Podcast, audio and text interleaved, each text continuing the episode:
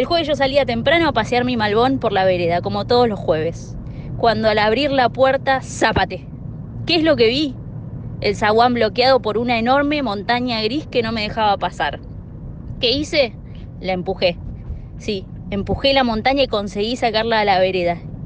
Y allí vi, creyendo soñar, que la montaña era nada menos que un elefante. ¿Se dan cuenta? ¡Un elefante! Ya iba a gritar pidiendo socorro cuando me fijé que el animalote tenía una enorme carta colgada de una oreja. En el sobre estaba escrito mi nombre con letras bien grandes, de modo que lo abrí y esto era lo que decía, escuchen bien. Estimada señorita, yo me llamo Dailan Kifki y le ruego no se espante porque soy un elefante. Mi dueño me abandona porque ya no puede darme de comer. Confía en que usted, con su buen corazón, querrá cuidarme y hacerme la sopita de avena. Soy muy trabajador y cariñoso, y en materia de televisión me gustan con locura los dibujos animados. Imagínense, ¿se imaginaron? ¿Se imaginan qué problema? Uno puede encontrar un gato abandonado en un umbral, puede encontrar un perro, una cucaracha, una hormiga extraviada, hasta un bebé con pañal y alfiler de gancho, todo menos un elefante. A mí me daba no sé qué dejarlo abandonado y hambriento, y al mismo tiempo, aunque mi casa es grande, no sabía bien dónde ponerlo ni qué iba a hacer, ni qué iba a decir mi familia y los vecinos. De todas maneras, decidí recogerlo por unos días hasta encontrar una mejor ubicación. Ustedes hubieran hecho lo mismo, ¿verdad? Entonces volví a empujarlo, esta vez con la trompa para adentro por el zaguán, sin que Dylan Kifke ofreciera la menor resistencia. Entró muy apurado, sin duda atraído por el olor a arroz con leche que venía de la cocina. Lo llevé al jardín, sigilosamente, tratando de no despertar a nadie, pero los pasos de Dylan Kifke retumbaron como truenos por la casa y toda mi familia se asomó en camisón por la ventana que da al jardín. Mi mamá se desmayó. A mi papá se le cayó la pipa de la boca. Y mi hermano Roberto dijo, estamos fritos. Dylan Kifke se quedó quieto en el jardín, jardín mirando y oliendo las flores. Yo fui a atender a mi familia y de paso a encargar al mercado 400.000 kilos de avena, 54.672 docenas de bananas, un regimiento de botellas de leche y tres medialunas para mi nuevo huésped.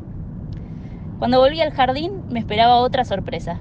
¿Qué creen ustedes que hacían Dylan Kifke? Trabajaba, tal como lo oyen, trabajaba. Abría la canilla con la trompa, llenaba la regadera y luego regaba las plantas con gran delicadeza.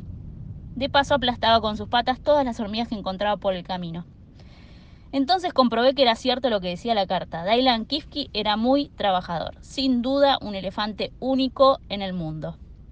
Yo lo contemplaba llena de admiración cuando de repente llegó de visita mi tía Clodomira con su paraguas y su sombrero lleno de margaritas. Cuando mi tía Clodomira vio a Dylan Kifke en el jardín, se desmayó.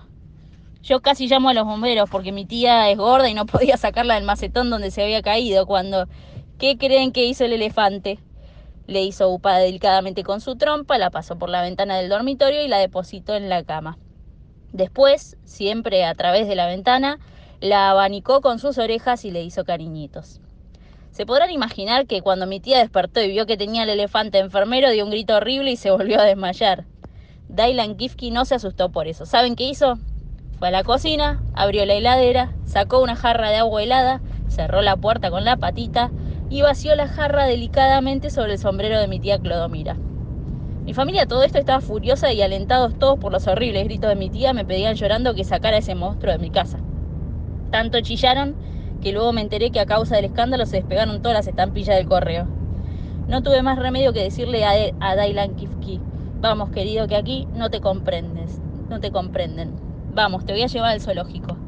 ¿Qué creen que me, que me contestó Dailan Kifki? Nada. Se puso a llorar. Primero dos lagrimitas.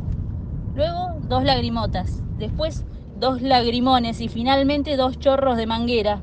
Lloró tan fuerte que hizo temblar toda la manzana. Y naturalmente las pocas estampillas que quedaban pegadas en el correo se despegaron y salieron volando por las ventanillas. Mi familia enternecida no tuvo más remedio que dejar de llorar y se pusieron todos a consolarlo. Porque la verdad es que una tristeza de elefante es mucho más grande que una tristeza de persona. Mi papá le dio una galletita, mi tía Clodomira le prestó el sombrero por un rato, mi mamá le acarició las orejas y mi hermano Roberto dijo, estamos fritos. Y entonces Dylan Kifke se quedó a vivir en el jardín.